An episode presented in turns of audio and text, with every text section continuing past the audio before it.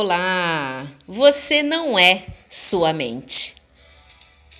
Nós podemos viver de um mundo consciente ou inconsciente.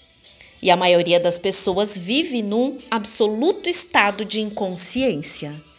Eu sou Alessandra Mendonça, hipnoterapeuta, facilitadora da comunicação não violenta e coach de emagrecimento. E a inconsciência significa viver identificado com a mente que faz com que sempre estejamos pensando em alguma coisa.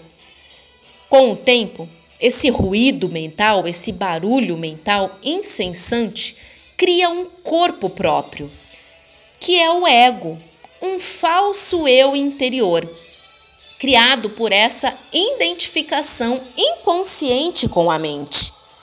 Esse falso eu é uma projeção mental, uma imagem mental de nós mesmos geralmente baseado em nossos condicionamentos, em nossas ideias centrais, aquilo que eu vi, ouvi e percebi, daquilo que eu experienciei, vivenciei.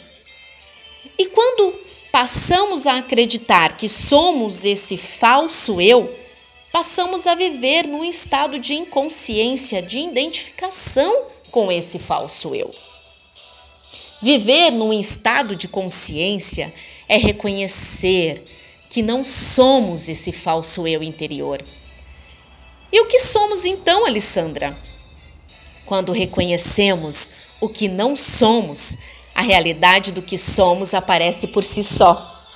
Quando você reconhece o falso eu interior, essa nuvem de rótulos, de imagens, de padrões e moldes mentais desaparece.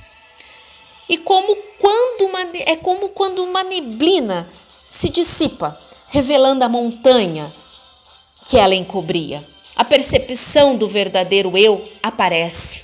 Você transcende sua mente. Você jogou a luz da consciência sobre a sua vida. Você despertou, evoluiu. E isso é algo muito raro. Poucas pessoas já atingiram esse estágio, mas é totalmente possível. Quando você se conecta com você mesmo, quando você passa a observar, ser o observador, você dia a dia Vai observando a história que você está contando para você. Percebendo, observando a emoção criada referente à história que eu estou contando para mim. Aí sim, fica muito mais claro para que eu consiga chegar à minha essência, à minha centelha divina e ter um encontro, uma conexão com o universo Aí sim, eu passo a atrair para mim o que eu desejo e chegar dia a dia aos resultados almejados.